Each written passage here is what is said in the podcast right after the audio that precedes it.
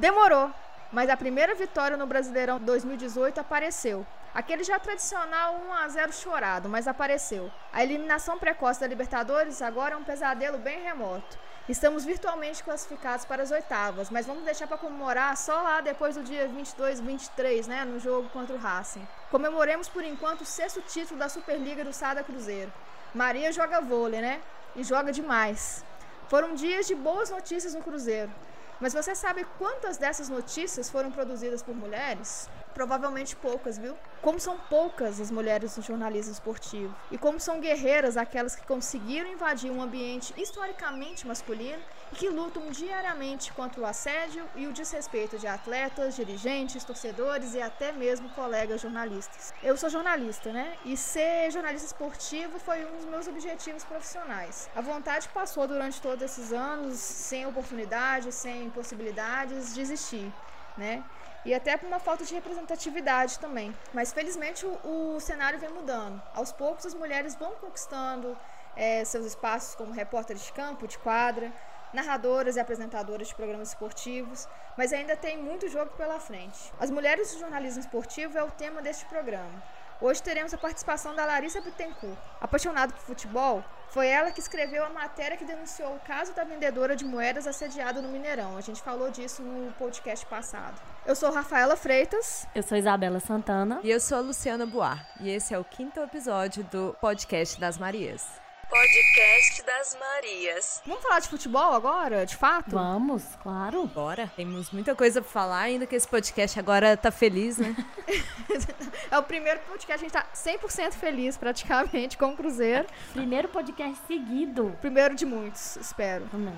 Que Deus te ouça. Eu ia falar ontem com a Luciana, eu falei, não é possível que nós vamos ver nessa montanha russa um podcast mais todo mundo feliz, não vou todo mundo querendo matar o time do Cruzeiro. Muito triste, a gente tem dois, dois podcasts consecutivos, gente. Vamos bater, a gente tá parecendo o Cruzeiro é, comemorando dois jogos sem perder. Batendo metas. Batendo metas. Nossa meta agora é nunca mais perder nada. Mentira, né? Não depende de mim. Ontem, né, rolou a quarta rodada do Campeonato Brasileiro, Cruzeiro 1, Botafogo 0, no Mineirão. E aí, gente, o que vocês acharam do jogo? Eu amo o Dedé. Tem mais nada a declarar, só isso. No meu namoro, o Dedé é um, uma causa, assim, de brigas, entendeu? É assim, eu sempre vou no Mineirão e mando coraçãozinho para o Dedé. Aí, é, meu namorado fica com ciúmes, mas assim, eu acho que ele tem ciúmes mais não de mim com o Dedé, mas o Dedé comigo, que ele é vascaíno. Então, assim... Que o Dedé é do Vasco não é mais Dedé do Vasco. Pois é, Dedé é do Cruzeiro, sinto muito. Fazer o quê? Eu sou apaixonada por esse homem. Não, foi, foi a partida do Dedé. Maravilhosa. Aí, eu assisti o jogo ao lado da Isabela. Que homem! A Isabela viu que toda hora era só que, que homem. Que homem. que homem. Que homem. Gente, pra quem não sabe, né, a, a, a, Lu, a Luciana e a Isabela assistiram o jogo ontem juntas e elas não se conheciam pessoalmente. Assim como eu não conheço as meninas pessoalmente, mas a gente vai marcar um Mineirão em breve para todo mundo aí te, de registrar esse momento juntas. E registrar que eu sou a maior da turma, com meu 1,62m para 3. Polêmico. Começou com esse bullying que eu ando sofrendo. Mas aí, gente, foi uma vitória. Convenceu essa vitória? Olha, eu acho que convenceu à medida que o Botafogo é um bom time. O Botafogo venceu o Grêmio, que deu um. Ah, colocou o Cruzeiro na roda, como diz Edilson. o, o, o Botafogo é um time bem formado.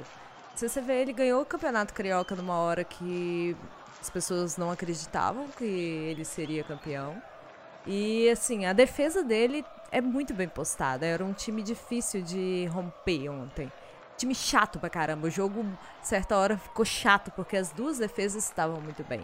O Léo e o Dedé foram muito bem e a defesa do Botafogo também. Foi chato, então.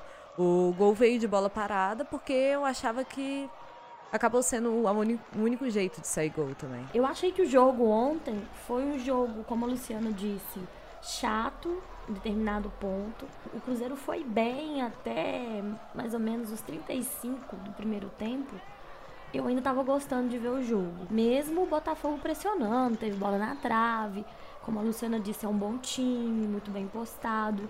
Não ficou só atrás, não ficou na retranca. Mesmo que seja um time bem postado defensivamente, eles foram para cima do Cruzeiro também. E isso me incomoda um pouco, essa questão dos times chegarem aqui no Mineirão e jogarem de igual para igual. Uhum. Faltando um pouquinho mais de, de, pô, nós estamos dentro do Mineirão, nós temos que respeitar o time do Cruzeiro. Tá faltando isso para esse time. Para os times que vêm aqui. O Cruzeiro não se impõe também. Não se, justamente, não se impõe. Aí eu acho que a, o grande problema é esse. Eu gostei muito da Rascaeta. A Rascaeta vem subindo de produção, assim, fantasticamente. Tá conseguindo manter uma regularidade que ele sempre tinha dificuldade, começava muito bem, oscilava. E gostei também do Lucas Silva. E o Henrique também ontem foi bem. Eu gostei do meio de campo do Cruzeiro ontem, foi bom de ver, assim. E o Dedé não tem nem o que falar, né? O Dedé tá, o Dedé tá tostando a minha língua, porque eu sempre questionei muito o investimento que foi feito no Dedé. Ontem ele jogou muito e ele vem jogando muito bem e ainda fez o gol. Porque se o Cruzeiro tivesse empatado esse jogo, acho que as coisas não iam ficar muito tranquilas no brasileiro, não. Mesmo sendo só o começo. Não, foi o jogo do Dedé, né? É, e eu tenho até uma estatística aqui que eu consegui com Fitdados. É o seguinte, o Dedé, ele tem uma média de 0,23 gols é, sofridos. Assim, em 13 jogos dele como titular, ele, é, foi 77% de aproveitamento para o Cruzeiro, enquanto sem ele era 67%. Assim, ele aumentou muito Assim, o Cruzeiro pode não ter feito muitos gols, tirando as duas goleadas, é claro, mas o poderio defensivo dele com o Dedé é maravilhoso, assim. É, tomou gol contra o Grêmio e Fluminense, mas com o Dedé são outros 500. Passar pelo Dedé é muito difícil. E outra estatística legal que eu vi, assim, é que ele é o campeão de desarmes do time. Ele tem sete desarmes no Campeonato Brasileiro. Enquanto isso, normalmente, é, você vê mais é, volantes ou laterais sendo campeões de desarmes no time. Pode mostrar duas coisas. Ou que o Dedé tá realmente muito bem, ou que nossos volantes laterais não estão desarmando muito. Então, assim, eu quero ver o lado positivo que o Dedé está muito bem nisso. Porque eu prefiro o meio campo do jeito que tá, com o Henrique e o Lucas Silva, apesar que o Henrique não tá numa fase muito boa. E o Romero ontem fez uma partida bem abaixo, né, do esperado. Pois é, né? Ele improvisado ali é um negócio. Eu, eu fico com dó de pedir muito, mas acaba que ele não tá sendo mais improvisado. Ele meio que tem que treinar como lateral porque ele assumiu. ele já, é. já não é mais improvisado, que ele mal joga de volante, né? O cara ok, estou aceitando que agora eu sou lateral. E falando em lateral, gente, vamos pra polêmica? A gente ia deixar pro final do podcast, mas já que a gente tá falando do, do Romero é, improvisado, eu lembro do lateral de ofício. O Edilson, para quem não, não viu, ficou quem não, né, ficou à tarde durante o dia de hoje, de segunda-feira, na verdade, né? É, fora da internet. Foi publicada uma entrevista né, do Edilson para uma rádio do Rio Grande do Sul, foi de Porto Alegre. Isso, Rádio Atlântida. Ah, é, foi da Rádio Atlântida. É, ele falando né, do carinho que ele teve com o Grêmio e ele fala que gostaria de voltar em breve para o, o, o Grêmio. E isso, claro, gerou um mal-estar gigantesco na torcida do Cruzeiro. O que vocês acharam então, das eu... declarações? Olha, eu entendo a torcida ter ficado com raiva. Entendo mesmo, tenho direito, porque o futebol é passional. As pessoas veem uma vírgula e acham que é uma exclamação. É uma coisa. É, eu entendo esse ponto de vista. Eu já sou muito racional para essas coisas. Sei lá se é porque meu lado engenharia de vida. Eu não ligo, não importo. À medida que o cara continue jogando bem. Eu sei que ele é um bom lateral, ele tá. Ele contundiu num jogo, num clássico, e tá sentindo dores aí por causa de jogos. Não é uma mentira igual o Bruno Silva falou que no carnaval machucou o pé. A gente viu ele machucando e enquanto o Edilson estava em campo, eu gostava dele jogando. Sim, eu via que ele se entregava, sabe? Então ele falar que, ah, quero voltar pro Grêmio o mais rápido possível e que saiu pro Cruzeiro por, porque era uma proposta financeira muito boa, assim, tô nem ligando, sabe? Pra mim, assim, não foi falta de respeito para mim. Enquanto o cara tá recebendo o salário dele e tá fazendo o, o que é pago para fazer, eu não ligo, mas eu entendo quem fica com raiva, assim, porque futebol é totalmente passional. É aquilo, o jogo acontece domingo, você vai trabalhar na segunda puto por causa de 11 jogadores que não souberam fazer mais gol do que, do que levar, sabe? É isso, futebol é passional. E, e aí o jogador tem que aprender a, a fazer um media tra uhum. training, né? Tem que saber falar pra torcida. Né? E aguenta as consequências. É, ele já até gravou um vídeo falando que ele se expressou mal e tal. É... Mas eu também, eu concordo com você, assim, né? O pessoal, nossa, mas como assim que ele tá jogando por dinheiro e não por amor? Né? Tipo, ninguém trabalha, a maioria das pessoas trabalha por dinheiro também, né? Eu tenho um amigo que fala assim, nossa, porque se trabalhar fosse bom, chamaria sexo, sabe? Chamaria é, cerveja, sabe? A gente trabalha por dinheiro, por necessidade, né? Por, por amor, lógico, aí ele vai ter sim uma, uma empatia com, com o Grêmio. Ele foi campeão da Libertadores, sabe? Ele foi, ele foi vice do, do Mundial Interclubes, né? Tem um carinho, tem uma identificação muito grande com a torcida. A torcida tá viúva do, do Edilson até hoje, assim como a gente é viúva de, de, de, milhões de jogadores, igual do Everton Ribeiro ontem. Eu chorei com aquele gol, assim, de, chorei de, de, de inveja, ciúme, né? Que saudade do meu ex, essas coisas, assim. Mas eu, eu, também entendo, né? Que a gente também fica puto. Pô, não precisava ter falado assim, né? Mas assim, acho que foi uma falta. Ele se uhum. expressou mal. Ele poderia ter falado essa mesma coisa de uma forma diferente que não ofenderia a, a, a, torcida do Cruzeiro, não precisaria dele se retratar no vídeo falando que está muito feliz no Cruzeiro e que se expressou mal, né? enfim. É, eu concordo, né? E, inclusive, eu vi o resto da entrevista, aí ele fala e eles assim, como é uma rádio gaúcha, obviamente eles iam falar mais do Grêmio com ele. É a mesma coisa chegar aqui o Everton Ribeiro da entrevista para Itatiaia e ele não vai falar só do Flamengo. Claro que eles vão perguntar coisas do Cruzeiro. E teve uma hora, é, no meio da entrevista e tal, ele falando sobre o Cruzeiro também. Cinco minutos depois dessa parte que ele fala que voltaria pro Grêmio. Ele falando, ah, contra o Grêmio foi o nosso pior jogo. A gente ficou puto que nós tomamos o balai e foi o pior jogo. E ver a diferença e tal, mas foi o nosso pior jogo, a gente tá tentando melhorar. E ele foi comentar sobre a goleada com a Laú, sobre como é treinar com o Mano, sabe? Ele também mostrou o interesse dele pelo Cruzeiro, mas é uma parte que, claro, enfatizou só o Grêmio, que o povo destacou. Eu não fico ofendido, mas eu entendo quem tenha ficado. Olha, é, essa questão do Edilson, essa parte que você acabou de citar aí, falando que ele falou do vareio de bola, né? Eu não gostei. Eu, particularmente, não gostei dessa parte da entrevista dele, não. Achei que foi um pouquinho de deboche, na forma como ele cita o Cruzeiro. Mas, realmente, é, enquanto o Edilson esteve em campo, ele fez o papel dele. A identificação que ele tem com o Grêmio é, é inevitável, né? E então assim, é uma situação também bem difícil para a pessoa. E é óbvio que estando lá em né, em Porto Alegre, eles falariam mais do Grêmio, isso é natural.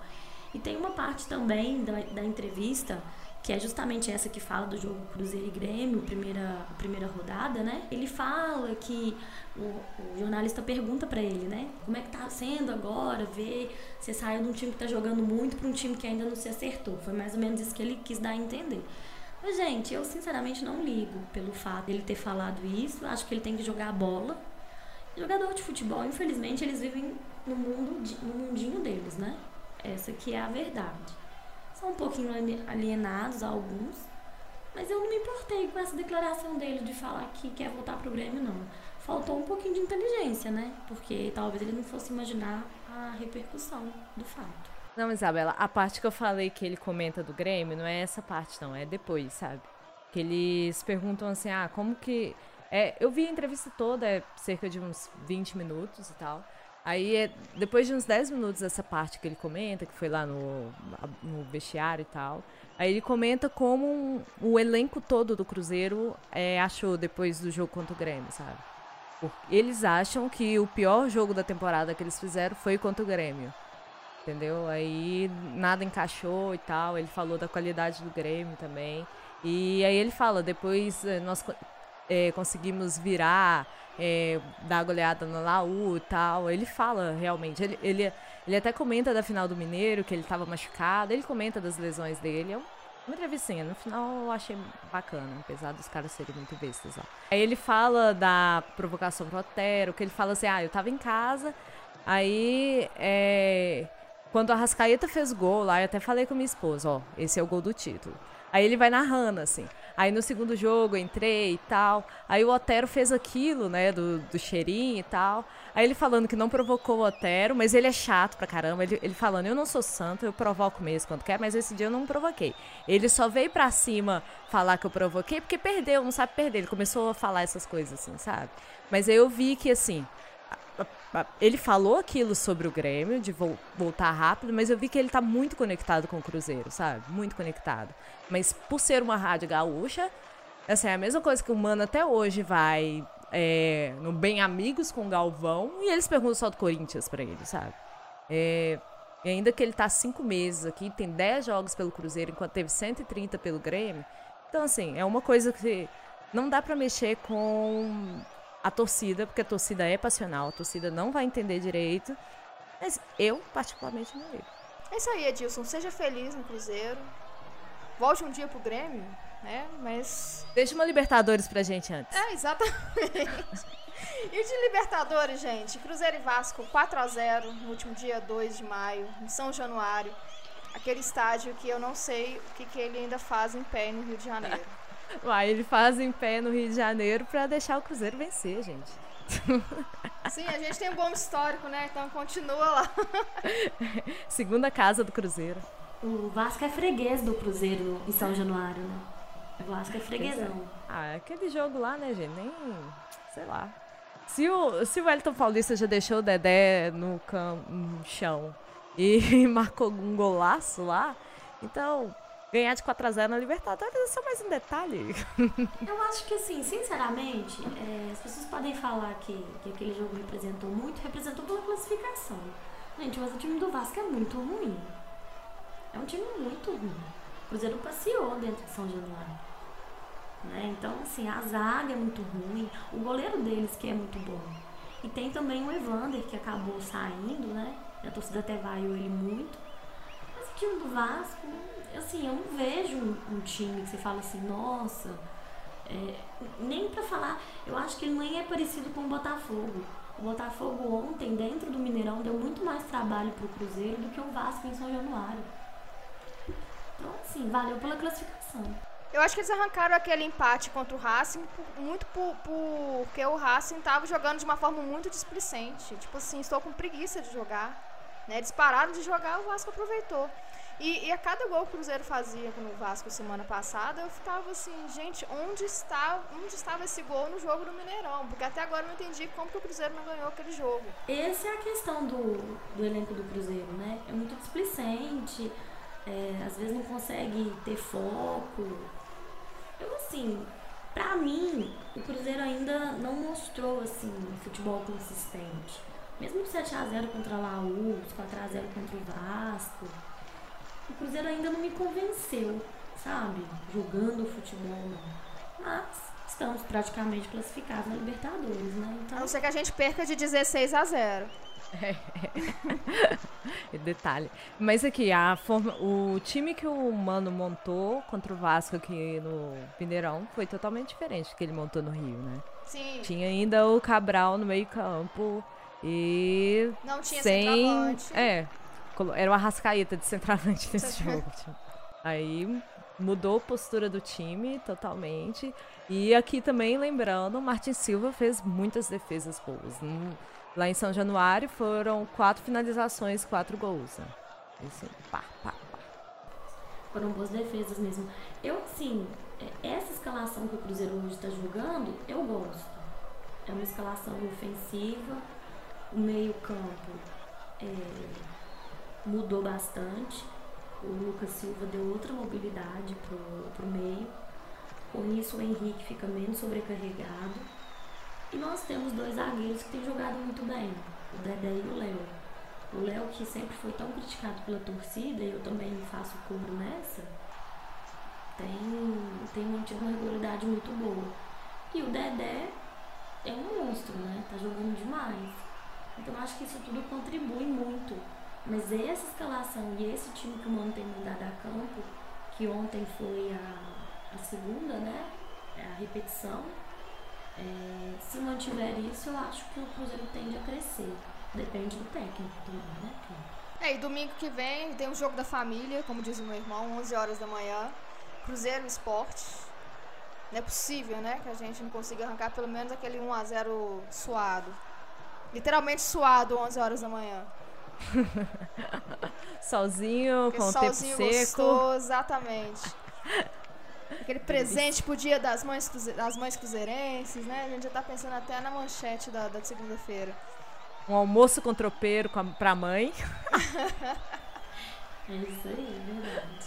Podcast das Marias. Então a gente tá com a Larissa Bittencourt aqui. Olá, Larissa, bem-vinda ao podcast das Marias. Olá, gente, tudo bem? Tudo bem, tudo bem. Bem-vinda. Conta pra gente aí qual é a sua relação com o futebol. Então, eu sempre gostei muito desde pequena, sempre fui, minha família toda aqui em casa é cruzeirense, meu pai sempre me levou no campo e tudo, então eu sempre cresci gostando muito de futebol. É, sempre acompanhei Cruzeiro e tudo mais, e eu, tipo, eu comecei a me interessar pelo jornalismo por conta do futebol. Eu já tinha, sabia que eu queria alguma coisa nessa área, mas todo mundo falava ah, que jornalismo dá dinheiro, jornalismo é isso, jornalismo é aquilo, não faz isso, não tem emprego. E aí eu ficava com muito medo. E aí eu comecei a fazer publicidade, só que por ir muito ao campo, eu ia no campo e ficava vendo aqueles repórteres na beira do campo, movimentação toda, tanto no futebol quanto no vôlei, que eu também acompanhei o Cruzeiro muito. E aí eu virei e falei assim: ah, não, eu preciso fazer aquilo. Então eu mudei pro jornalismo por conta do futebol. Só que realmente, assim, no decorrer do curso, você vai perdendo o encanto, assim, pelo jornalismo esportivo, porque você vê que é muito difícil. Principalmente por ser uma área que muita gente quer. e Muito homem quer. Até a questão da concorrência, né? Mas você já teve alguma experiência profissional com o jornalismo esportivo? Então, eu fiz basicamente aquela matéria do assédio da vendedora de moedas, a DAI. Fora isso, eu tô trabalhando lá no jornal, no estado de Minas, com uma matéria sobre futebol feminino. Uma matéria especial, a gente tá. é, a nossa pauta é em volta da, da exigência da Comebol, da Libertadores pro ano que vem, de, dos times serem. é, serem obrigados a ter um time feminino. Então a nossa pauta é em volta disso, e a gente está indo atrás, o que cada time está fazendo, quer dizer, o que, que quase nenhum está fazendo, na verdade. É, alô, Cruzeiro, você não está fazendo, inclusive. É, inclusive, e aí, tipo assim, a gente tá indo atrás desses detalhes. E aí eu fui a semana passada no futebol feminino do América. E é muito engraçado que todas, quando você pergunta, tipo assim, o que falta para o futebol feminino deslanchar no Brasil, todas falam que a mídia é um papel muito importante nisso. E é muito, sei lá, fica eu lá como repórter entrevistando elas e elas falando pra mim que, tipo assim, ah, a mídia não ajuda, não faz isso. Você fica assim, porra, o que, que eu tô fazendo? É, é muito estranho. Eu acho que, assim, eu vou contar primeiro minha história, as pessoas não sabem. A primeira vez que eu entrei na engenharia civil foi em 2010. Aí eu larguei a engenharia civil com dois meses pra fazer jornalismo. Gente, tô impactada, não Isso, sabia. Luciana, como é que você não conta É essa verdade. informação valiosíssima pra gente? É verdade, gente, é verdade. 2010. Ela guardou especialmente pra esse programa. É verdade. Em 2010 ainda que eu tava escrevendo no Globo Esporte Protocolo, eu, ah, não, vou fazer jornalismo. Essa vontade durou uma semana. que a minha mãe, ela trabalhava na superintendente de comunicação da Copasa e o chefe dela, assim, ele era muito influente na área e tal, de jornalismo, ele era bem conhecido e tal. Falo era porque ele faleceu mesmo. Aí ele ligou pra mim, ficou 40 minutos no telefone falando assim: olha, você gosta de futebol e tal, não precisa fazer jornalismo pra falar de futebol, porque não é uma profissão valorizada. ele mesmo falando comigo. Cara que é todo foda e tal. Aí depois eu, assim, acabou que eu desisti mesmo da engenharia, desisti do jornalismo, mas acabou que eu fiz mais. Entrei na faculdade mais três vezes e aí no final decidi por engenharia civil mesmo. Enfim, deu pra nada isso. E eu continuo escrevendo hoje pra blog e tal. Mas eu vi assim que a maior dificuldade pra virar jornalista esportivo é que ele falou assim: se eu quero falar sobre o meu time, eu posso ter um blog pra falar do meu time. Porque ser jornalista esportivo é se submeter à vontade dos clubes, primeiramente no Brasil, pra falar de futebol. Então você entra nisso e tem que se submeter ao que os times querem. Se você for criticar alguma coisa, acaba sendo prejudicado. Aí eu olhei assim, ah, não é o que eu quero, entendeu? Aí eu admiro quem entra e consegue ficar lá. Porque ou fica na babação de ovo, ou tem que ser uma pessoa que é foda. E além disso ainda tem o caso de ser mulher. Porque ser mulher eu vejo que muitas pessoas não respeitam. E eu acho que assim, no Brasil, a mulher no jornalismo esportivo aqui no Brasil, tipo, é basicamente ser apresentadora. É ser um rostinho bonito que vai apresentar as matérias. Não, é muito difícil você ver repórter em campo mesmo, assim, é, narrando, comentando. Não, só simplesmente mal, mal matéria, tipo, vamos supor, no caso do Globo Esporte, você não via. Era. São poucas as matérias que a Maíra e tal iam a campo mesmo, assim, fazer uma matéria. É mais apresentação. Uhum, exatamente. A impressão que eu tenho é que tem uma questão, uma cota, né? Tipo assim, ah, põe Põe duas, assim, por semana, só pra dar uma equilibrada e tal. Ou coloca a Joana de Assis pra ler a mensagem das, da internet. É. Pra mim, isso é a pior coisa que tem. É tão.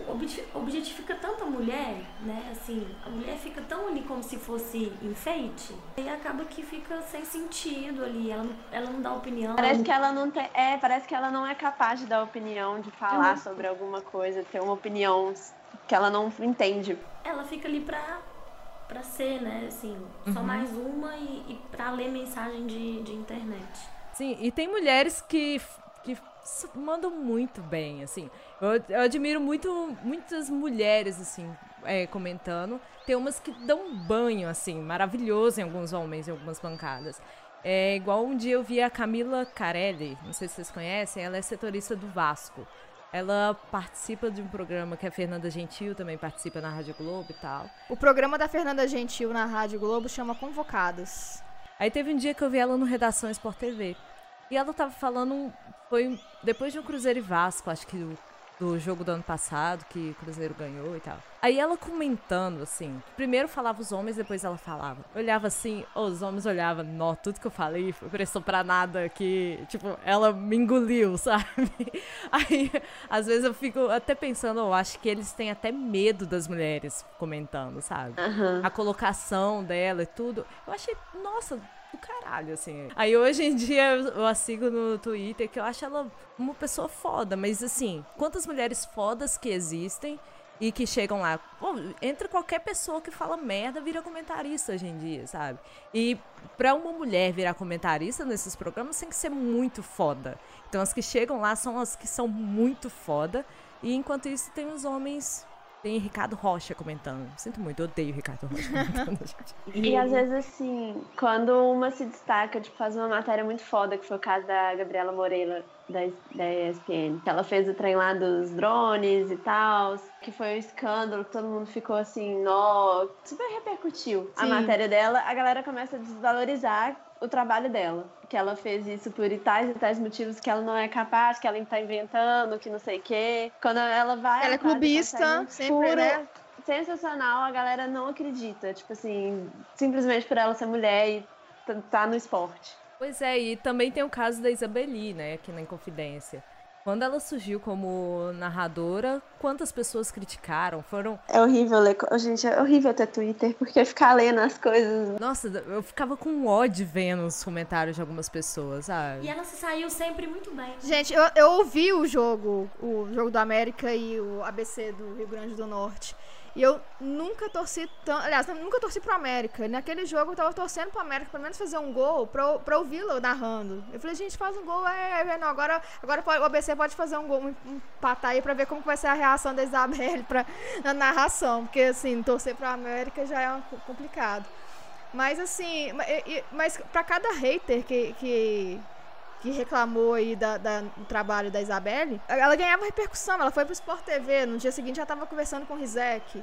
Então, assim, eu acho que a repercussão positiva foi muito maior do que os haters, sabe? Então, haters, não ouçam, sabe? Apenas isso. Não gostou, não é, é, vai ser diferente. Ah, é diferente. É diferente. As, as vozes são, de mulheres são diferentes das de, de homens. O timbre tem toda uma questão de diferença. Assim, assim como futebol feminino vai ser diferente de futebol masculino. Como vôlei feminino vai ser diferente de vôlei masculino. Tem umas. É, então, assim é, é, é, estranho, porque não é comum. Então, a partir do momento que for muito comum, todas as rádios tiver, vai, vai ter uma mulher narrando, aí fica normal. Você vai, você vai achar normal, você vai se acostumar, seu ouvido vai se acostumar. Tenha calma, né? Eu acho engraçado, Rafa, porque os homens, quando, principalmente quando a gente vê no Twitter, né? é, tudo que você vai falar de futebol, e, e às vezes você vê alguma setorista, né? O esporte interativo tem feito isso muito bem. Eles até estavam com um concurso de, de narradoras, né? Que a Isabeli até participou, não sei como é que ficou o término. Eu sei que ela estava entre as seis, entre as seis finalistas. Mas assim, a sensação que dá é que tudo que elas comentam, os homens eles têm que vir com o argumento para tentar desmerecer o comentário que ela fez.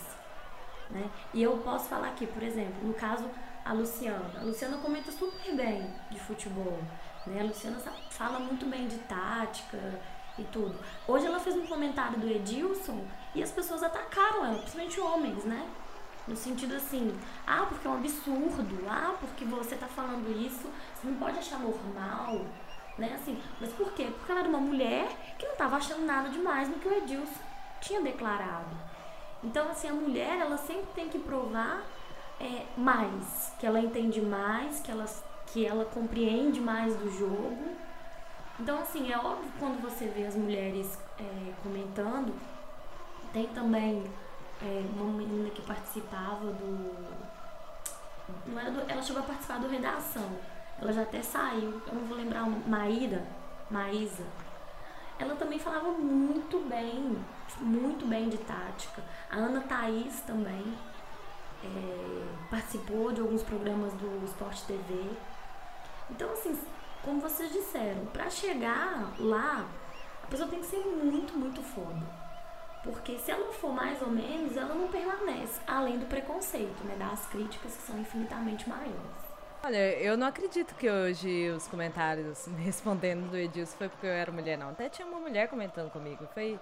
Acho que foi que as pessoas não concordaram mesmo, na verdade. Pouca gente foi desrespeitosa. Só teve dois que um falou que eu era simpatizante, o outro me chamou de modinha. Mas tirando isso, foi bem tranquilo, assim. Uma coisa que aconteceu semana passada, a assim, no gancho do nosso programa sobre assédio, no dia 4, a Carolina Castro publicou no Globo um depoimento dela como foi o 4 a 0 lá em São Januário, que ela sofreu machismo e assédio. E ela é vascaína, pelo que eu entendi do texto, e ela é jornalista também, que trabalha nos jogos, em alguns jogos, mas no caso de quinta-feira, ela não foi como jornalista. Mas aí no depoimento que ela fala, é, chama assim, depoimento na arquibancada de São Januário, machismo e assédio. Ela fala das vezes como jornalista também, que muitos tentaram é, beijar ela, puxando, puxar o braço dela, e ela sempre procurava a companhia de um homem.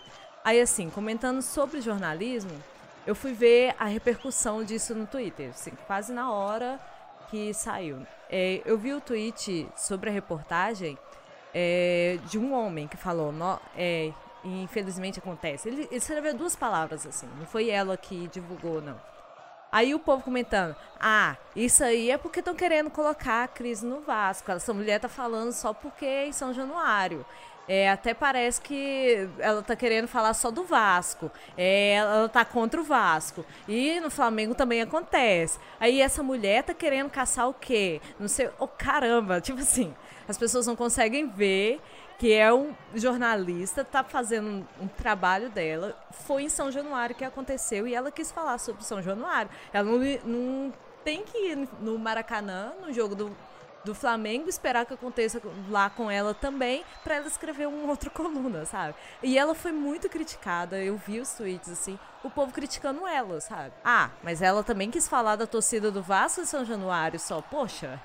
Isso é falta de respeito, é falta de respeito, gente. Até que no tweet que eu fiz sobre relatando o caso de assédio que eu vi assim lá no Mineirão, eu fiquei, eu, eu esperava mais negativos, assim, comentários mais negativos sobre o que eu postei. Até que não, mas vieram umas duas pessoas, mas e uma inclusive era até mulher, falando que era para aparecer, que era mimimi, que não sei o que. E eu fiquei assim, gente, como assim uma mulher tá falando isso? E o homem veio falar, e o outro cara também veio concordando com ela e tudo mais. E um cara até virou e falou assim que as mulheres tinham que ir menos arrumada pro jogo, que o estádio é pra ver jogo e eles, a gente não deixa eles prestarem atenção. A gente tá tirando o foco dos homens. Gente, homens, se vocês não conseguem olhar pra mulher, se tranque em casa, procure ajuda psicológica, psiquiátrica. Agora a gente tem que barangar porque pra não chamar atenção. Se você, ó, eu faz, falo o seguinte: se você é cruzeirense de verdade, nada tira seu foco. Você vai ficar focado no Cruzeiro. Então, se você tá, tá se distraindo aí, então você é torcedor modinho. Não, gente, primeiro que pra ir Meu pro estádio, pra você ficar olhando pra mulher, tentando agarrar alguém, tentando beijar alguém, tipo assim, igual micareta. Teve, na final da Copa do Brasil, eu tava indo pro jogo, eu tava sem meu namorado. Eu e uma amiga minha. E a gente tava andando, correndo, porque eu tinha perdido, tinha deixado meu cartão do sócio em casa. E aí eu fui correndo pra dentro pra ir lá na central do sócio pra eu conseguir o ingresso pra eu entrar no jogo, né? E no que a gente tava, que tava aquela festa que o Cruzeiro preparou antes, com a bebida lá dentro, aquela coisa toda, aquele tanto de homem bêbado, né? E aí a gente tava andando, vieram dois caras assim, tentando abraçar a gente, tipo assim, querendo agarrar como se fosse micareta. Isso porque a gente tava correndo e eles ainda tentaram parar a gente. Aí foi, a gente, eu peguei, passei por baixo do braço dele, derramei a cerveja nele inteiro e saí correndo continuei correndo porque eu queria o meu ingresso. E eu fiquei assim, velho, pra que, que o cara vai pro, pro estádio com esse intuito? não faz sentido. Tá indo ali pra ver o jogo. É, coisas que a gente não entende. E é incrível, todo podcast a gente acaba voltando a isso. Mas, gente... A gente sempre volta nisso, né? Mas tem que reforçar, gente. Pois é, eu até mostrei pra Isabela ontem, que é a pessoa que foi com a gente, é um, uma pessoa que sofreu assédio, tava voltando.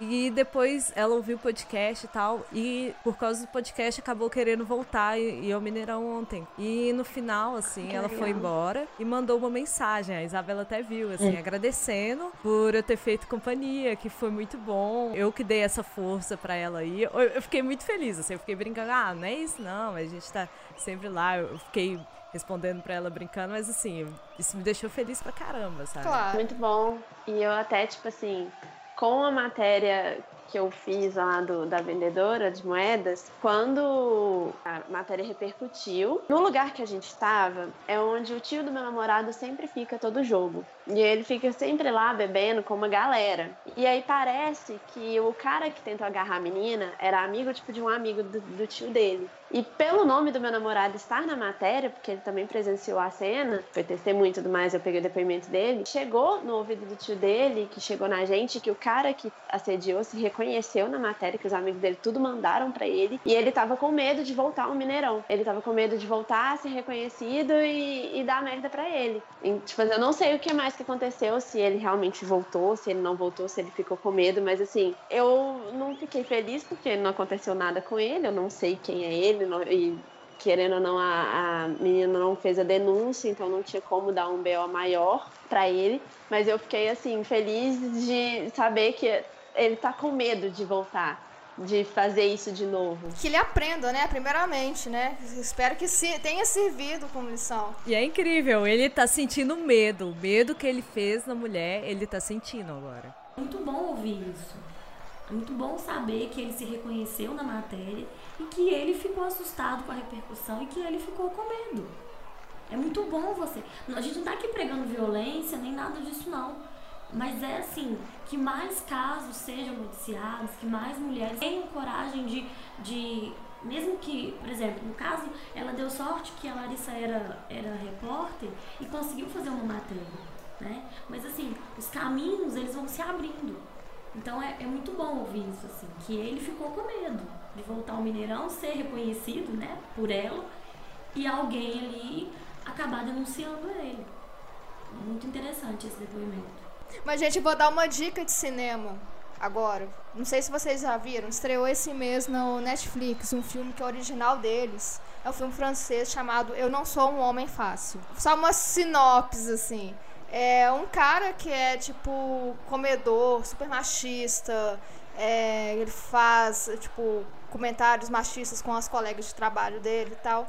Ele sofre um acidente, ele bate a cabeça, aí ele, ele acorda no mundo invertido, assim, em, é, no mundo em que as mulheres cantam os homens, os homens eles são assediados, estão incomodados com isso, as mulheres são me, mega aquele tipo pedreira mesmo, canta todo mundo e, e, e assim e ele se sente incomodado. E eu tô vendo vários homens comentando assim, gente, mas é, é assim. Então, quando os homens veem um homem sofrendo que uma mulher sofre, rola aquela empatia.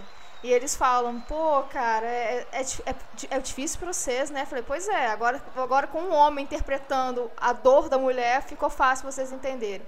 E eu vi umas críticas também, assim, é um pouco exagerado esse filme, né? Não, não é exagero, assim. Então é, é um filme que ele é, é, tem, um roteiro, tem um roteiro meio falho e tal, mas tecnicamente é, dá para ser, discutível, mas a ideia é uma proposta muito bacana, assim, de você assistir com, com o namorado, com o irmão, com o pai, assistam com homens, para eles verem o outro lado. Eu, acho, eu achei a reflexão bacana, assim, do, desse, desse filme. Eu não sou um homem fácil. Pois é. A gente começou a falar sobre jornalismo e as mulheres, né? Acaba sempre no assédio, porque não é só no jornalismo, não é só no estádio. A questão do respeito e do assédio vai sempre além. Porque é tá parecendo que a virilidade dos homens passam por esse machismo e é um problema pra gente. A gente tem que repetir isso toda hora, usar uma hashtag MeToo e usar também o Deixa Ela Trabalhar para mostrar que toda hora nós sofremos alguma coisa, sabe? Não é para sermos chatas, mas é porque acontece toda hora. Podcast das Marias. E voltando ao assunto do jornalismo esportivo, né? É, eu sou jornalista formada. É, e eu entrei, assim, um dos meus incentivos a entrar na, na faculdade de jornalismo foi o esporte, porque eu tinha como meta, como objetivo, ser um dia jornalista esportiva. E, inclusive, assim, a primeira matéria que eu fiz na, na faculdade foi sobre o Pompeia Futebol Clube, né? Eu sou aqui da região, da zona leste de BH, e aqui tem o, o Pompeia, ou tinha, que é um time amador, mas que todo mundo aqui do bairro, alguém já teve um tio que jogou no Pompeia. Então é, é um, tem um, um, uma história, um folclore muito grande aqui na região com, com o clube. E eu fiz a primeira matéria, foi com o professor, foi meu, meu professor na época era o Fernando Lacerda da PUC, também trabalhava com jornalismo esportivo. Aí eu fiz essa matéria, ele ficou encantado. Eu fui na sede e eram e estavam com problemas financeiros, o time estava mais para lá do que para cá. E eu fiz uma, essa matéria, ela, inclusive, tipo, até na, se você procurar no Google, você acha. Ela, eu, eu, li uma vez, eu fiquei até com um pouco de vergonha, mas era uma coisa assim, né, de segundo período de faculdade. e eu fiz assim, pô, mas foi tão legal. Eu falei, gente, eu quero isso pro resto da minha vida. E nunca mais fiz nada de, de esportes. Agora que eu tô fazendo podcast das Marias. Mas assim, eu já tentei fazer, tipo, blog, já tentei participar de alguns coletivos. Mas assim, falta incentivo, acho que falta uma motivação, porque a impressão é que eu estou escrevendo para mim mesmo. Porque eu não vou ter espaço em redação. Eu nunca me vi representada, né? Quando eu vejo, pô, vou trabalhar com esporte, mas onde estão as mulheres? Eu, eu, eu não via nem, tipo, tinha nem forças, né, de procurar um emprego é, na, na, nas redações de esporte. Primeiro para entrar na, na, na redação, para começar. Pelo menos na minha época era uma coisa muito difícil, tinha que conhecer pessoas e tal. No jornalismo esportivo, então, eu achava pra, praticamente impossível. Né? Porque eu não via muitas mulheres. Hoje já mudou, hoje eu vejo muitas mulheres, mais do que na minha época. Eu entrei na faculdade em 2004, né? Fiz de 2004 a 2008. E naquele período, realmente, assim, tinha mulheres apresentando, né? Mas como repórteres, como narradores, poucas. Narradoras não tinha, né? Foi a Isabelle que apareceu agora. E aí eu aproveitei que, o tema seria jornalismo esportivo, mulheres né, no jornalismo esportivo, e eu tentei traçar uma linha do tempo né, da participação da, de jornalistas né, no, no futebol, no, no esporte nacional, né? Estou focando mais aqui no, no Brasil. E pelas minhas pesquisas, no final do século XIX teve o primeiro movimento de mulheres no jornalismo, não é esportivo, no jornalismo no geral. E elas escreviam, adivinha sobre o quê? Moda, culinária e casa. Colocando umas receitas é, de bolo. receita de bolo moda, casa. É, tipo assim, homem não come, o homem não veste roupa, o homem não tem onde morar, né? Então só mulher que vai entender sobre esses assuntos. Na, nas décadas de 60 e 70, né? É, com a criação de, de faculdades de jornalismo. Então teve esse, essa movimento, esse movimento de profissionalização mesmo do jornalista, da, da, da carreira de jornalista. E aí as mulheres começaram a, a, a ganhar mais espaço né? E foi mais ou menos nessa época que apareceram as primeiras mulheres no jornalismo esportivo. É, uma das primeiras, a, a eles são considerados pioneiros, mas eu fico com medo de afirmar isso, porque não existe registro, né? Registros assim de, de áudio e, e, e vídeo, é muito mais é, de relatos. Mas em 1900, no final da década de 60, é, a, Mari, a Marilene Dabus, ela é considerada por muitos autores como a primeira mulher a cobrir futebol. Ela era uma espécie de setorista do Flamengo, né? Não existia essa expressão ainda de ser setorista. E durante muitos anos depois, né, ela foi assessora de imprensa do clube e hoje a sala de imprensa do, do, do Flamengo tem o nome dela em homenagem. Também no final da década de 60, mas praticamente, né, basicamente em 1969, a Cidinha Campos, que hoje é deputada federal lá do Rio de Janeiro, ela ficou super conhecida. Ela era repórter de campo, foi uma das primeiras repórteres de campo, e ela ficou conhecida no jogo é, que o Pelé fez o milésimo gol. Os jornalistas invadiram o campo e ela foi lá, que foi uma afronta. Gente, uma mulher invadindo o campo com o microfone e ela pegou um depoimento do Pelé falando o seu milésimo gol. E nos anos 70, gente, por favor, pesquisem sobre a Rádio Mulher, que era uma emissora de rádio dedicada a mulheres. Elas tinham uma programação variada, também tinha de costura, moda, gastronomia. Só que nos finais de semana a programação era futebol, né? E, e, e assim, mulheres comentando, narrando e, e cobrindo futebol. Inclusive, uma delas é a Claudete Troiano, que apresenta, faz um monte de programas femininos aí na, na TV Gazeta, se eu não me engano. Ela foi uma das mulheres que, que faziam parte da, da equipe de jornalismo esportivo feminino dessa, dessa rádio mulher. Olha só que interessante, o slogan deles era um palavrão a menos, uma mulher a mais. E, e, e eu estava fazendo uma pesquisa sobre a rádio mulher e a, tem um, a Claudete Troiano mesmo, ela fala que ela namorou jogadoras de futebol, né, que tinha esse assédio, ela acabou também se relacionando com uns. E ela falou que apesar que tinha muito preconceito, muitos homens que não davam é, entrevistas de forma alguma, inclusive uma é, foi a Germana Garilli, que também era né, da, da equipe, ela foi tentar entrevistar o, o Emerson Leão, quando ele era ainda goleiro, e ele falou, ó, lugar de mulher não é no campo, eu não converso com mulher dentro do campo de futebol. E ela fez uma promessa Filha de que puta. nunca mais entrevistaria o leão.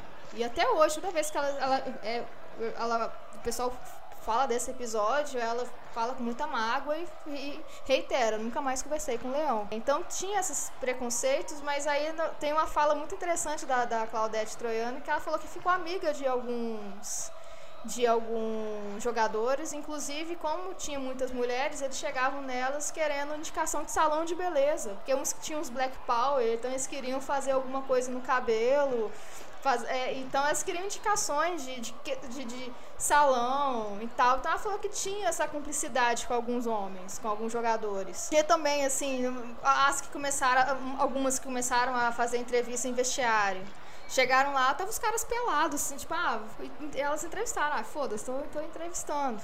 Né? Não tinha, não tinha essa cerimônia também.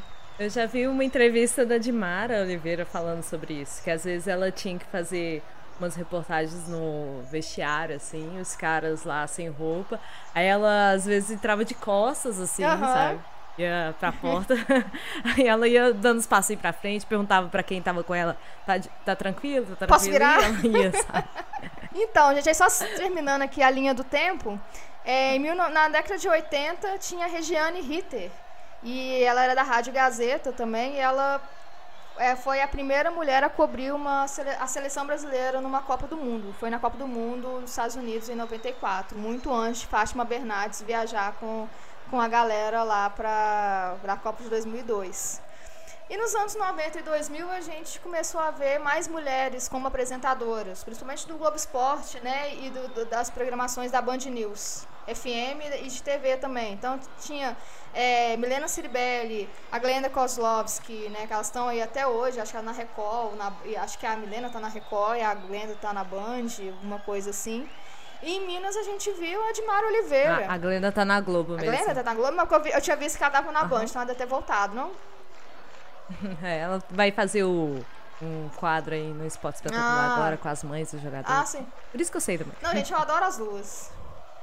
E em Minas, né, a gente tem que falar muito da, da Dimar Oliveira, que tá na Band.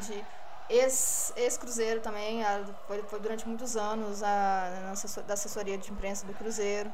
Tinha a Adriana Spinelli, né, que ela foi apresentadora do Globo Esporte, eu acho que foi a primeira apresentadora mulher do Globo Esporte daqui de, de Minas. É, depois ela foi repórter da Alterosa Esporte durante muitos anos e hoje já está na TV Galo. E depois disso. Letícia, Letícia Rena. Letícia Rena sumiu, né? Letícia Rena tá sumida, né? Eu acho que ela já não tá, não tá mais no jornalismo. Todos os Globos Esportes, a maioria, na verdade, são apresentados por mulheres. Daqui é. A do Sul também é, do Rio Grande do Sul é. Eu tava reparando que o jornalismo na Globo Minas tá. Quase todas as apresentadoras são mulheres, né? Só do Bom Dia Minas que é um homem. É, e agora também tem que ver como vai ser a cobertura da Copa da Globo, porque eu acho que vai ter muita mulher, por conta desse movimento da Fernanda Gentil, é, também que puxou um pouco, aí vem a Fernanda Gentil, vai vir, vai a, a, a Mari Palma foi pro esporte. A Sandrinha foi mandada para a Rússia também, que ela já falou. É. Mas aí eu queria fazer uma menção especial, uma menção à Renata Fã. Por quê? Porque eu falo de Renata Fã. Que Renata Fã, ela é, foi, né, Miss Rio Grande do Sul. E todo mundo lembra disso, sim, né? Quando ela foi trabalhar com Milton Neves, ela foi, talvez, por ser Miss Rio Grande do Sul bonita. E não porque por ser jornalista e ela também é advogada. Ela é formada em jornalismo e advogada em, em direito. Meu formada advogada é ótimo. Então ela é formada em jornalismo e em direito.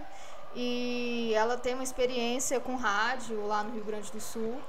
Só que né, até hoje, né, durante depois de quase 20 anos aí de TV, ela continua sendo a mulher objeto da, da, da, do, do, programa, né? Do, do, do, jogo aberto.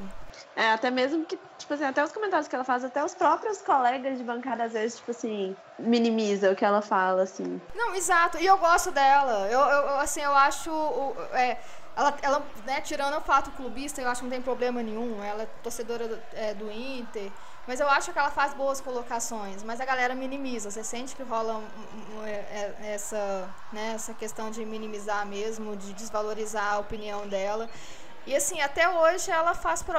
Sei lá, eu, eu vi recentemente aí que ela fez uma promessa que se o Inter ganhasse dois jogos consecutivos, ela ia postar uma foto de biquíni no Instagram. É, ela então, postou, então, assim, eu acho. Pois é, ela postou. Então, assim, cara, muitos anos, né, de, de Renata Fã ela mostrou que ela tem capacidade, que ela, que ela é uma boa jornalista, ela entende de futebol, ela ama futebol. E ainda colocam a, a Renata nessa posição de um mero objeto de um programa comandado por um monte de macho. Também recentemente tinha a Larissa, a Larissa Hertal, que também trabalhava com jornalismo esportivo na Band. E tem uns vídeos constrangedores, assim, dela tentando falar e fala, pô, Denilson, para de olhar para mim. E o Denilson secando a bunda e os peitos dela. Né? Então acho que tem um perfil também de alguns, de alguns programas da Band de, de fazer piada com as mulheres. Põe uma mulher lá, bonita, e, e para ser um objeto de, de piada. Né? Enquanto ela, assim, tipo, e a Larissa também, ela é jornalista, tem experiência com rádio, TV. Só que nessas horas, eles não querem uma mulher para ser jornalista, né? É para ser mesmo um, um, um objeto de, de, de piada, né? De um, vai ser aquele momento de, é, de relax assim do programa. Vamos zoar a mulher, né? Vamos pegar a mulher gostosa, bonita e vamos fazer hora com a cara dela para ficar um clima mais leve. É complicado. Eu tenho a, a Larissa mesmo, ela tem, teve um episódio que ela tava com as paniquetes e começou a dançar com elas, assim, no meio de um programa esportivo. Qual que é o foco? É um programa que não, não é, né, também não, não, é um, o perfil do programa não é um programa tão informativo, né? Não ajuda, né? Mas é, é assim, é triste você ver umas mulheres que têm experiências, primeiro, elas têm competência, têm uma experiência vasta mesmo no, na, na, no jornalismo esportivo, entendem de futebol, têm total capacidade para falarem de futebol, de, de esportes no, no, geral, como uma Fernanda Gentil, né? E como qualquer outra jornalista esportiva que é, vamos dizer, né, entre aspas, levada mais a sério. Mas, hum, mas né, dentro do, do, do, das emissoras que elas fazem parte, né, não, elas não são valorizadas, elas não ganham esse mesmo espaço. A Larissa, inclusive, saiu, ela foi para entretenimento, ela não está mais no esporte. E é essa, gente. Eu fiz essa, essa linha do tempo até chegar na Isabelle Moraes, em Confidência, a primeira mulher mineira narrar, né, a primeira mulher narrar um jogo numa rádio mineira, né, que foi o América e ABC no dia 7 de novembro de 2017. É, Ezebeli, ela era, ela é só estagiária, ela né? é, Ela exatamente. aceitou o desafio. Ela falou que nunca pensou. Foi, ela é uma menininha, já vi ela pessoalmente, ela é uma menininha, assim, bem É, novinha. Ela falou, nunca tive vontade, assim, nunca foi um objetivo meu. Ela chegou um, um convite, ela, pô, vou. E tá aí. E Larissa, não desista, como eu desisti. Tá bom. Assim, eu acho. Ah, sei lá, essa questão de jornalista esportivo é uma. Ao longo do meu curso, assim, até hoje, eu sempre oscilo. Tem hora que eu quero muito, aí tem hora que me dá um desânimo, desânimo que eu vejo essas situações e vejo, tipo assim, sei lá, que eu, como o mundo esportivo às vezes é tão fechado, tipo, nessa questão de homem, de tudo. E aí, às vezes, me dá um desânimo, e às vezes eu animo de novo. Então, assim, se aparecer a oportunidade, porque, igual você falou, eu só, o mercado do jornalismo em si já é um mercado difícil para você entrar. No esportivo, principalmente, eu acho que é um dos mais difíceis, porque muita gente começa a fazer jornalismo por conta do esporte. Então, vamos ver, né? Mas eu acho que o assunto, a mulher tá se colocando muito mais, tipo assim, eu, eu tenho um lugar, eu tenho direito de ter um lugar aqui. Em todos os aspectos, hoje em dia, está sendo pauta em tudo. E isso tá dando, tipo, por mais que seja por medo ou por lei, por qualquer coisa, tá fazendo com que as empresas, os homens, reconheçam que elas têm isso. Por mais que não concorde. Tipo, é igual aquele programa que teve, eu não lembro de qual emissora que era, mas é porque também era tipo uma emissora, não era uma Globo, Band da vida, que teve aquele negócio das Miss, dos times, dos times que fizeram, tipo, o desafio, a batalha das Miss. Foi a própria Band. Foi a Band de Goiás, eu acho. E aí, tipo assim, é por- aí, eles, é, querendo ou não, você não fala. O apresentador não tirou aquelas perguntas de tipo do. Ah, vou fazer aqui. Não foi, foram perguntas dele. Tem toda uma produção por trás daquele programa. Então eu sabia que ia ter essas perguntas. E mesmo assim, tipo, depois a emissora se retratou, falando isso, que não ia fazer mais, que não sei o que. Não, primeiro deram uma desculpa esfarrapada de que, na verdade, eles fizeram isso de propósito, justamente para conscientizar as pessoas é, quanto ao machismo, que não sei o quê. Falei, pô, não, não, gente, tenha dignidade para falar, erramos. Foi ridícula essa desculpa deles, pelo Aquela amor de desculpinha, Deus, né? Fizemos merda e agora a gente não sabe como se desculpar. Então, tipo Lacrou. assim, esse barulho que tá fazendo tá sendo importante pra até, tipo assim, pra galera pensar antes de fazer alguma coisa e, querendo ou não, dar um espaço pra, tipo, ser diferente. Que, é, tipo, não sei se foi o caso da Isabeli, mas, tipo, colocar ela vai chamar atenção. Então, vamos colocar ela pra narrar o jogo. Eu fiquei sabendo de fontes seguras que o Atlético não tá nem aí pro time de futebol feminino. Que eles não têm interesse de investir nada no futebol feminino. E aí eu fiquei, tipo, muito. Que eles vão pegar qualquer timezinho, tipo, que já tem pronto, de várzea, colocar o nome só pra cumprir a exigência. Ah, mas isso aí eu acho que a maioria dos times, não. Você que tá Eu fazendo também pesquisa, acho. né? É. É, não, é, eu também acho, só que, tipo assim, é triste você ver isso, velho. Tipo, caramba, mó que, é, acho que deu um gás a mais nas mulheres, assim, ó, que legal, fizeram a lei pra incentivar o futebol feminino. E aí vão lá, os times não estão nem É. Mas é porque está muito relacionado ao machismo, né? Está muito relacionado ao machismo dos próprios torcedores. Tem uma questão rentável também, uma questão de, de dinheiro, tipo assim, investimento. Não é assim, um, um jogo de futebol feminino não vai encher estádio, prime- pelo menos no primeiro momento. Então, assim, pra quem investir, se não vai ter um retorno financeiro, né? Então é muito mais fácil você fazer, pegar um, um- um time e colocar um, um ah, sei lá, terceirizar, vamos dizer assim, terceirizar um, um time feminino com pouco investimento para poder cumprir uma determinação e você poder jogar Libertadores, né? É que essa lei tá muito vaga ainda, tipo assim, esse trem de ah, só precisa ter um time feminino. Dá margem para os times contornarem muito fácil. Certamente. E eu fico vendo assim, o Cruzeiro, ele não vai ter vontade nenhuma, vai ser assim, só emprestar o nome mesmo. Porque, falando do vôlei, que é tão vitorioso há tanto tempo, o Cruzeiro não investe nada no vôlei. Ele cede o espaço de treinamento É, e o nome. Assim, claro que o nome traz a torcida, tá, traz tudo, mas ele não me aplica dinheiro. O dinheiro vem todo da, da Sada do Medioli, né? O Sada Cruzeiro precisa provar nada mais para ninguém. Foi ontem o número de pessoas no Mineirinho era o mesmo do Mineirão, sabe? Não precisa provar nada, mas o Cruzeiro vai investir grana neles? Eu, assim, a minha esperança com o Cruzeiro é porque eu acho que quando o Cruzeiro quer emprestar o nome, ele quer uma coisa boa. Igual foi com o vôlei, igual foi com o futebol americano. Então a minha esperança é que pelo menos um time bom, competitivo, que vai ganhar coisa no futebol feminino, eles vão, tipo, vão procurar. É, eu espero. Né? Talvez possa ser o mesmo caso do vôlei, que tipo assim, ah, só emprestou o nome, mas investe pouco. Mas eu acho que ainda, sei lá, eu espero que seja que o Cruzeiro pense assim. Igual ele pensou para os outros esportes. Mas os outros esportes são masculinos, né? E tem mais visibilidade, consequentemente. É. Eu espero que ele, assim, escolha bem o time, primeiro. É. e dê um suporte de treinamento, ao menos. Para um futebol feminino. Se eles disponibilizarem uma parte lá do, do da Toca 1, que tem uma estrutura muito boa, assim, para eles. Eu sei que já é um, é um começo. baita. é, é um baita começo, assim. Gente, Ao menos isso, se eles tiverem interesse, vai ser, seria muito o bom. O futebol né? feminino da América treina numa quadra, num campo, lá no Serra. Tipo assim, quase lá no Hospital da Baleia num terra, terra, tipo assim, é um campo abandonado, sabe? E isso porque leva o nome da América. É, gente, elas ganham, tipo, salário de mil reais. Enquanto gente da base do América, do Cruzeiro do Atlético, ganha, tipo, 20 mil. É, olha isso. É. Eu fiquei assim, é, é muito chocante essa diferença. Eu tenho vontade de perguntar pro Medioli, assim, Medioli, por favor, você poderia dar umas dicas de um bom investimento para um esporte especializado, para o futebol feminino também, para não ser só jogar do lado?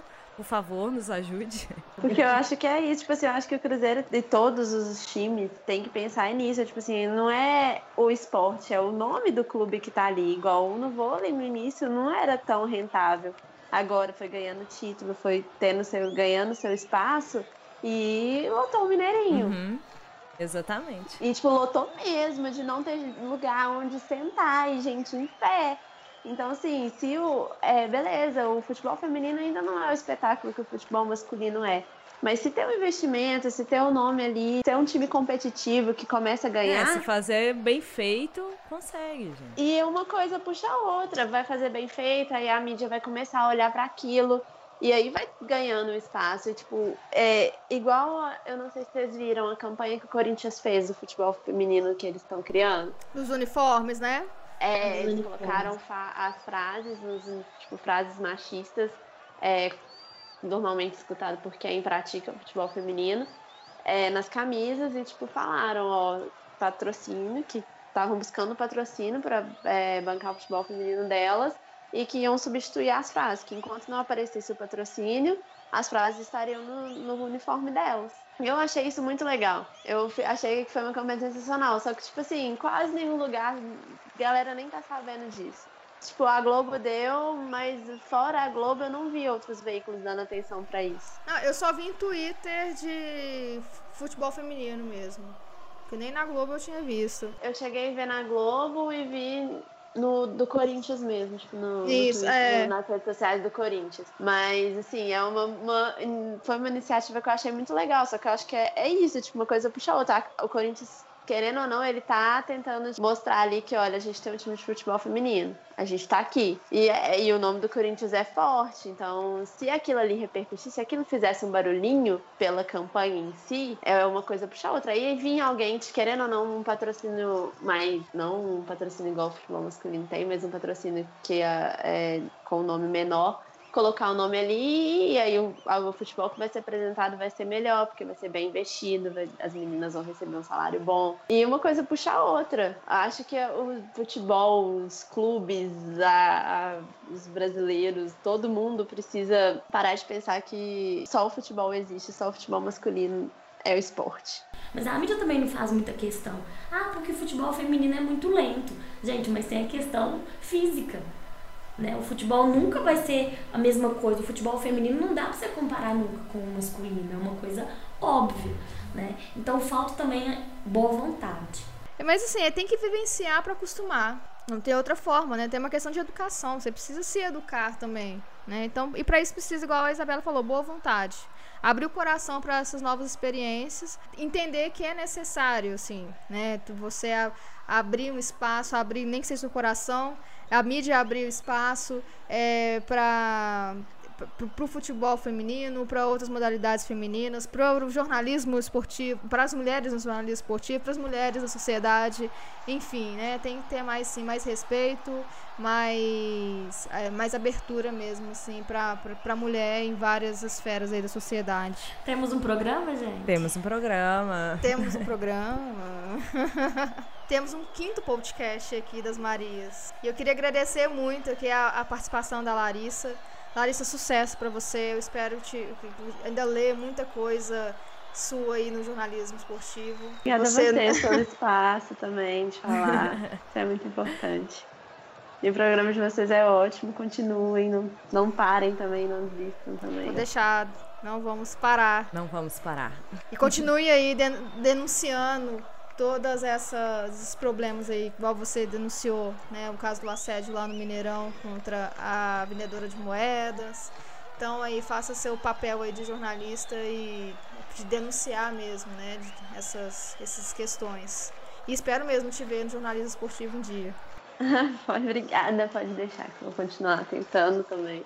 E sempre que quiserem também, tá, será um prazer participar de novo com vocês. E eu quero agradecer nosso patrocinador Cruzeiropédia, lá no cruzeiropédia.org. Gente, é um site muito bacana, vocês precisam conhecer. Eu realmente uso, não é mentira, não é só porque eles estão nos patrocinando com esses microfones maravilhosos, mas é que eu já uso mesmo o calendário, várias coisas. E assim, igual tem um, uma coisa que é muito bacana de ver, que é a comparação rodada rodada Lá tem desde 2003. Se você for procurar lá, já é fácil de encontrar sobre os últimos 10 anos. Aí vai ver que na quarta rodada do Campeonato Brasileiro, é, comparando com os outros anos, estamos melhores que os piores anos, que foi 2011, 15 e 16. Assim, não é de todo ruim, né, gente? Mas é, nós estamos agora em 14 com 4 pontos e já tivemos em posições e locais piores, então não dá para reclamar muito, apesar do péssimo início, graças ao Mano Menezes. Mas é isso, gente. Aproveita o Cruzeiro Pede lá, eles é, fornecem muita coisa bacana para quem é louco com tabela, para ficar fazendo contas e criar teorias. É, dá para ver muito sobre a história do Cruzeiro. Aproveitem e olhem lá mesmo. Gente, muito obrigada. A gente continua recebendo vários feedbacks bacanas aí. É, valeu todo mundo que tá, o que tem acompanhado a gente, quem tem, tem dado um retorno pra, pra, né, pra, de melhorias aí. A gente está fazendo o possível. Estamos estão aí no caminho, com certeza. Obrigada, meninas. Opa, muito, muito obrigada também. Obrigada. Eu também quero agradecer os feedbacks. Muita gente me mandou pessoalmente. E até a jornalista que eu falei, que respondeu lá do Rio também, ela comentou, gostou também do nosso programa. Muito obrigada e vamos continuar aqui firme e fortes. Mesmo que não gostem do nosso nome, um dia vocês vão acostumar. É, tudo é questão de costume. Podem continuar falando também do que não gostaram, né? É. Aos pouquinhos a gente vai aprendendo a mexer e tudo. O som vai melhorando. E também aproveitar, vou pedir para vocês nos avaliarem lá no iTunes por favor, só uma avaliaçãozinha, só é porque assim, se vocês derem as estrelas lá pra gente, vocês sabem qual quantidade de estrelas, assim, tal como a camisa do Cruzeiro fala, sabe? Então, é só para ficar mais fácil na pesquisa, quando é, pesquisarem nosso nome, já aparecer lá mais pra cima, entendeu? Nós recebemos uma avaliação lá muito bonitinha, muito obrigada, moça, que comentou lá. A gente não conhecia, foi por puramente é, ela nos achou mesmo. É, não foi comprado, viu, gente? Foi um comentário de coração. Aí é isso. Né? Nos avaliem lá, por favor. Muito obrigada. E nos sigam no, nos sigam no Twitter lá, arroba podcastmarias. E também lá numa cerveja, por favor.com.br. E se quiserem indicar temas, podem indicar. Se quiserem participar, só falar quero participar. Também chamaremos vocês. E é isso. Falando, né, nas nossas arrobas aqui, a minha é Rafa Freitas. Fique à vontade para me seguirem. A minha é Luciana Boar, B-O-I-S. É a pessoa que muita gente jogou pedra essa semana, sou eu mesma. Estou construindo meu castelinho com todas as pedras. Muito obrigada. Tinha que fechar, tinha que fechar assim, né, Luciana? Gente, é tanto tempo de Twitter que eu já tô acostumada. Meu castelinho já tem vários andares, na verdade. o meu é arroba Isabela Santana. É, podem me seguir lá também. A gente conversa de tudo um pouquinho. Eu não sou famosa como a Luciana, porque a Luciana é famosa no Twitter. Não sou nada. Larissa, você quer deixar sua arroba aí? Quero. É, gente, meu arroba é underline é, Lari Bittencourt. E aí, Então, fechou, né? Então, fechou, gente. Valeu. Beijo para todo mundo aí. Até semana que vem.